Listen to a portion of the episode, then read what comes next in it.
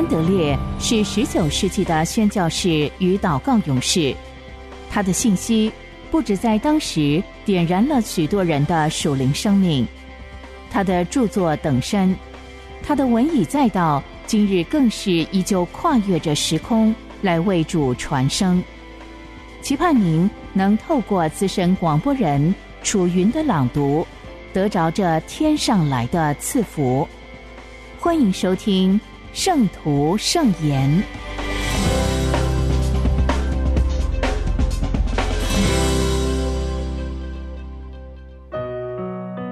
在基督里的祷告学校，耶稣的模范祷词，马太福音六章九节。所以你们祷告要这样说。我们在天上的父，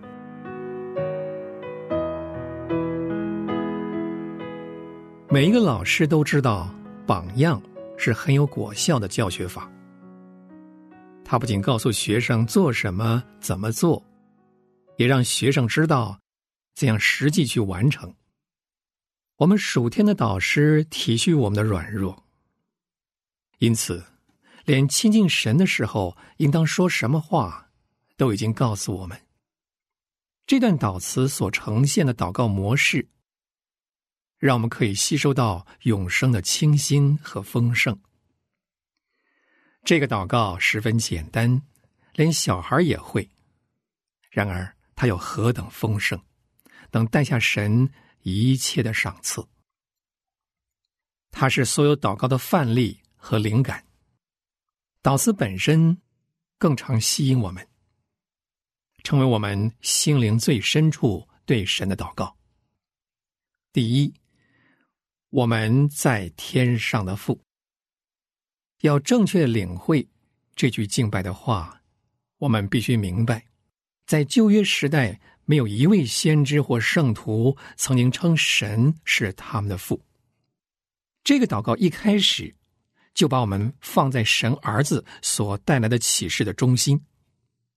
他要使他的父也成为我们的父。这个祷词参透了救赎的奥秘。基督将我们从咒诅当中拯救出来，成为神的儿女。还有重生的奥秘，圣灵重生了我们，使我们得到新生命。还有信心的奥秘。在救恩还没有完成，门徒还不明白他的真意之前，这个祷词已经赐给他们，预备他们迎接那即将实现的宝贵经历。我们在天上的父这句话是整段祷告的钥匙，也是所有祷告的钥匙，需要我们花时间研读，一生学习不尽，直到永恒中才能完全明白它的含义。对父神慈爱的认识，是最初步、最简单的事，但也是祷告学校中最终极、最高超的功课。唯有与永生神发生个人的关联，亲自体会他的爱，与他相交，才能开始真正的祷告。父的爱透过圣灵启示在我们心中，成为祷告的能力。扎根成长的要素。天赋有无限的温柔、怜悯和忍耐，他以慈爱倾听我们的祷告，帮助我们。因此，祷告的生活有极大的喜乐。让我们花时间学习，直到圣灵使这句话“我们在天上的父”对我们成为灵和真理。充满我们的心灵和生命，如此，我们才能真正的进入幔内，在那隐秘处，祷告总是大有功效的。第二，愿人都尊你的名为圣。这句话立刻叫我们大吃一惊，因为通常我们是先把需要带到神面前，然后才想到属神的事。和神所关心的事，但是主耶稣却将前后次序给颠倒了。你的名你的国和你的旨意在先，然后才是赐予我们、赦免我们、引导我们、拯救我们。这个功课的重要性超过我们的想象。在真正的敬拜里，父是首要的，也是一切。我越快学会忘掉自己，只渴望神得到荣耀，在祷告中得到的祝福就越丰富。奉献给神的人从来不会有损失，这应该影响我们所有的祷告。祷告有两类：为自己求和代求。通常后者较少占用我们的时间和精力，但祷告不一定只是这样。主耶稣所开的祷告学校，特别要训练代求者，借着信心和祷告成就伟大的事工，就是将他带有祝福的作为和爱带到世上来。除非代求成为我们的目标，否则我们的祷告无法有深度的长进。小孩子也许只会向他的父亲要求他自己所需要的，可是不久。他会学习说：“爸爸，也给妹妹一些吧。”但是长大成人接管父亲产业的儿子，是完全为父亲而活。他所求的更大，也会完全得到他所要的。主耶稣就是要训练我们过奉献服侍的生活，叫我们所关心的是父的圣名、国度和旨意，让我们。为此而活，让每一次敬拜都向着父神，照着主的心意说：“你的名，你的国，你的旨意，是我们所羡慕的。”第三，愿人都尊你的名为圣。什么名呢？就是这个新名“父”。圣是旧约当中的要字。父的名是新约的要字，这个充满爱的名，涵括神所有的圣洁和荣耀，如今都要启示出来。这个名如何成为圣呢？乃是要靠神自己。我要使我那已经被你们亵渎的大名显为圣。我们的祷告乃是要在我们身上。在所有神儿女当中，在世界面前，让神将父这个名字的圣洁、大能和荣耀彰显出来。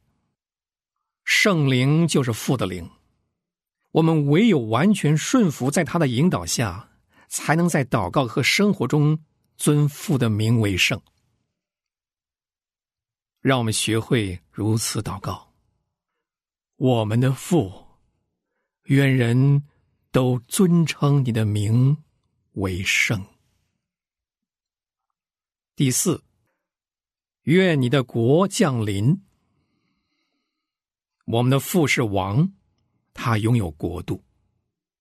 王的后嗣和继承者最大的雄心，就是发扬他父亲国度的荣耀。在战争期间或危险时期，这更是他所热切期望的。别无他念。父神的儿女现在正生活在仇敌的疆土当中。神的国在天上，还没有完全彰显出来。因此，他们在尊父的名为圣的时候，很自然会渴望这个国度，而热切祈求：愿你的国降临。神国的降临是件重大的事。父的荣耀。神子民的福分和世界的得赎都有赖于他，而国度的降临也有赖于我们的祷告。我们难道不加入赎民恳切呼求的行列，祷告说：“愿你的国降临。”愿我们在基督里的学校学习这样的祷告。第五，愿你的旨意行在地上。如同行在天上，我们常常只将这个祈求应用在因神旨意而受苦的方面。神的旨意在天上已经成就了。主教导我们，要求神的旨意行在地上，如同行在天上一样，以尊崇的谦逊、成熟的顺服来成就。因为神的旨意是天上的荣耀，遵行的人便能得到属天的祝福。神的旨意若成就，天国就会进入人心中。只要信心能接受父的爱，顺服就能接受他的旨意。夫妇祈求一个属天顺服的生命，才是神儿女祷告的灵。我们日用的饮食，今日赐给我们。一个孩子若先向父奉献自己，关心他的圣名、国度和旨意，然后他便能有。充分的自由，要求日用的饮食。主人关照仆人的饮食，将军关照士兵的饮食，父亲关照儿女的饮食。而在天上的父，岂不关照那在祷告中奉献自己为他而活的孩子？我们大可满怀信心的说：“父啊，我活着是为你的荣耀。”和你的工作，我知道你会眷顾我的需要，把自己献给神和他的旨意，在祷告中便有奇妙的自由，可以求一切日常所需，在世生活所需的一切，都可交托在父的慈爱照顾中。第六，免我们的债。如同我们免了别人的债，面包是身体最大的需要，赦罪是灵魂最大的需要。神能供应肉体的需要，也能供应灵魂的需求。我们是天父的儿女，却也是罪人。我们有权利来到神面前。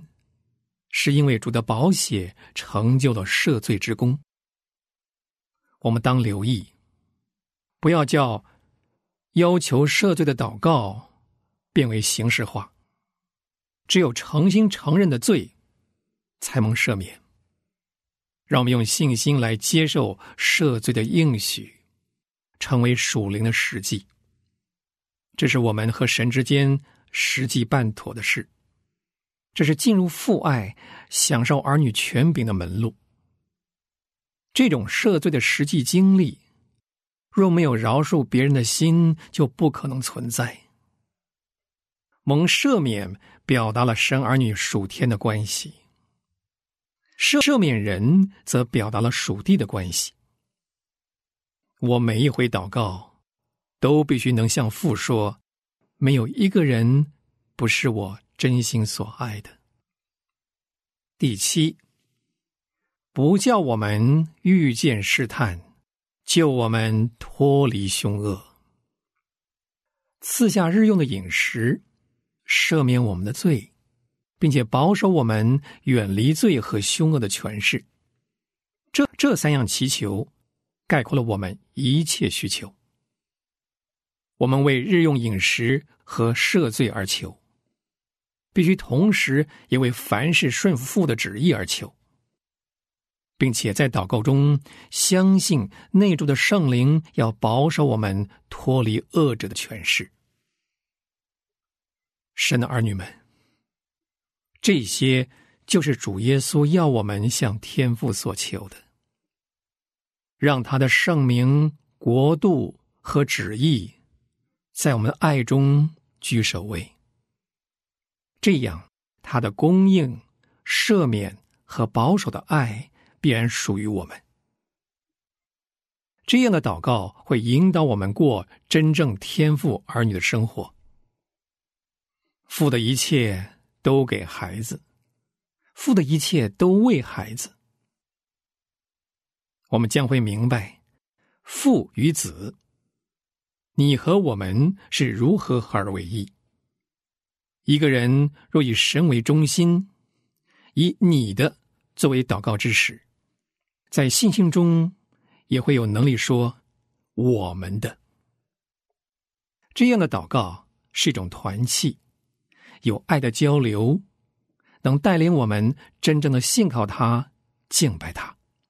他是始，也是终，因为国度、权柄、荣耀，全是你的，直到永远。阿门。神的儿子啊，请教导我们祷告，我们在天上的父。神的独生子，恳求你教导我们祷告。我们在天上的父，我们感谢你，主，因为你赐给我们这些蒙福的话。我们感谢你，因为千万人会从这段祷词里学会认识父、敬拜父。也感谢你。借这段祷词所教导我们的一切，主啊，我们觉得每一小段祈祷都需要几天，甚至几个星期，在你的学校中学习，他们是何等深奥丰富。我们只有仰望你带领我们更深明白它的意义。主，我们如此祈求，是奉你的名。你的名乃是父的圣子，主啊，你曾经说过，除了子和子所愿意指示的，没有人知道父。又说，我已将你的名指示他们，还要指示他们，使你所爱我的爱在他们里面。主耶稣，向我们启示父吧。让他的名，他无尽的慈爱，以及他爱你的爱，都照你的祷告在我们里面。然后，我们才能正确的说，我们在天上的父，也才能了解你的教导。我们的心会自然而然的说，我们在天上的父，你的名，你的国，你的旨意。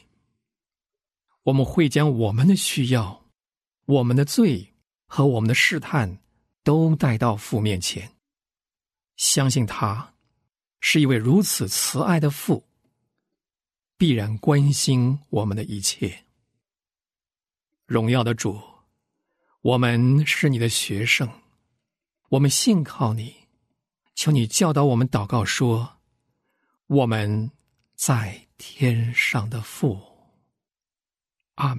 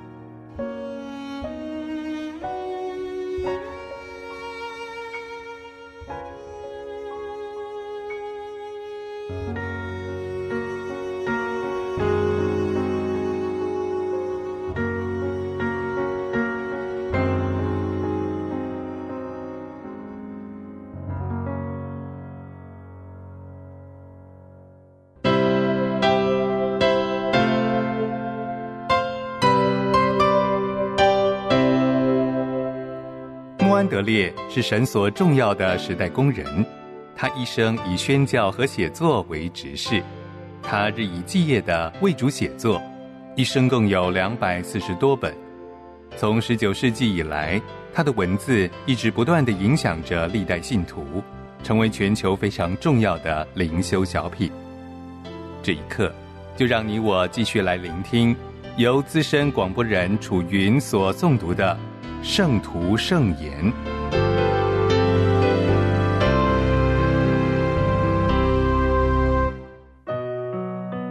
做完全人，神赐我们诚实的心。历代之上二十九章十九节，求你赐我儿子所罗门诚实的心，遵守你的命令、法度、律例。诗篇一百一十九篇八十节，愿我的心在你的律例上完全，使我不致蒙羞。大卫。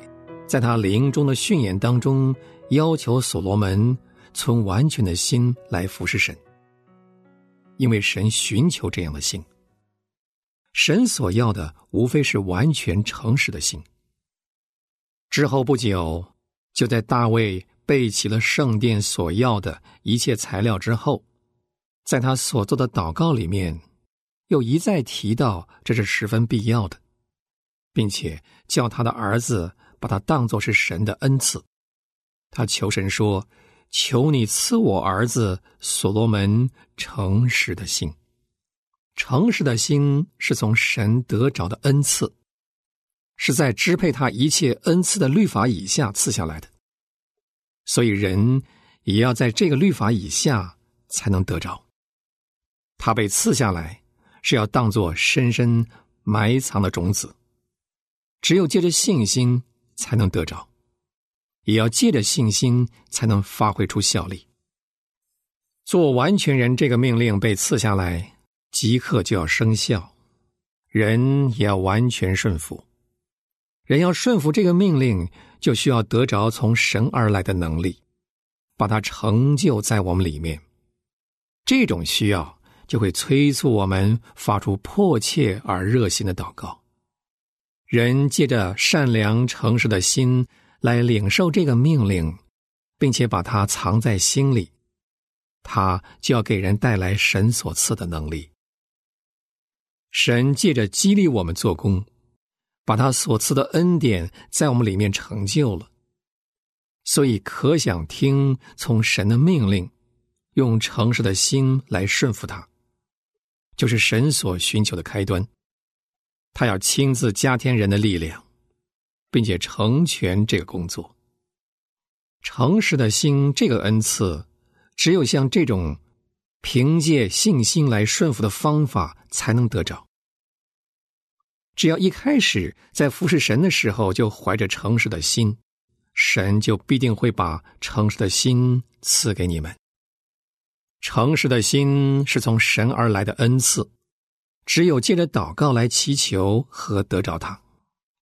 人若是还没有完全接纳神的话，把做完全人看作是一条必须无条件服从的命令，也是即刻要履行的义务，他就不会恳切热心的借着信心来为此祷告。只要遵行了这条命令，我们就会越来越清楚认识，人靠自己力量完全不能做到顺服。而且，我们的信心也要增长，叫我们相信，神的命令是要吸引我们到他面前，他也要把他所要求我们的一切都赐给我们。完全的心是我们借着祷告才可以得着的恩赐。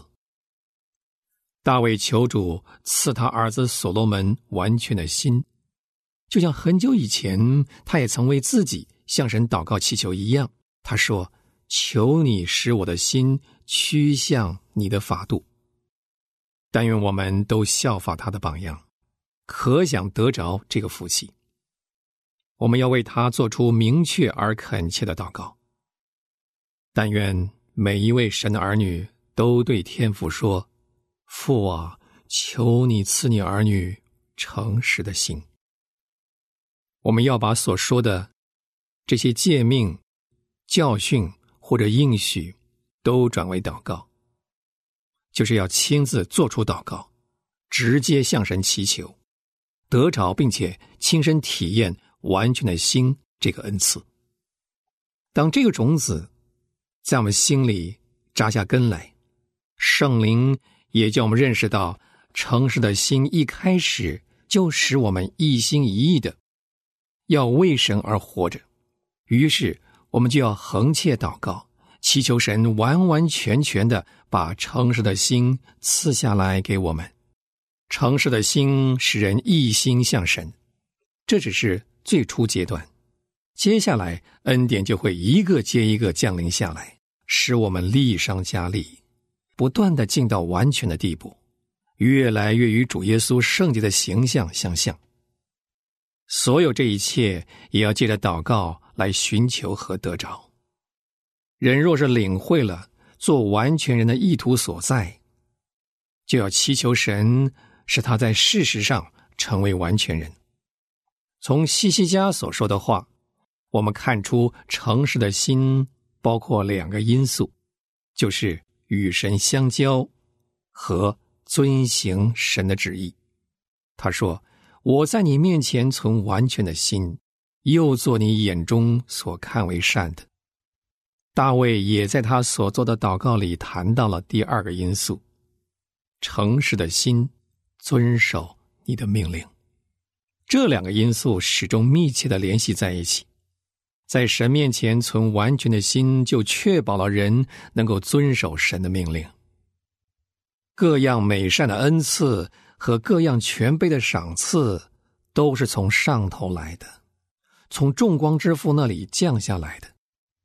诚实的心也是神所赐的，只要凭着信心求，一点不疑惑。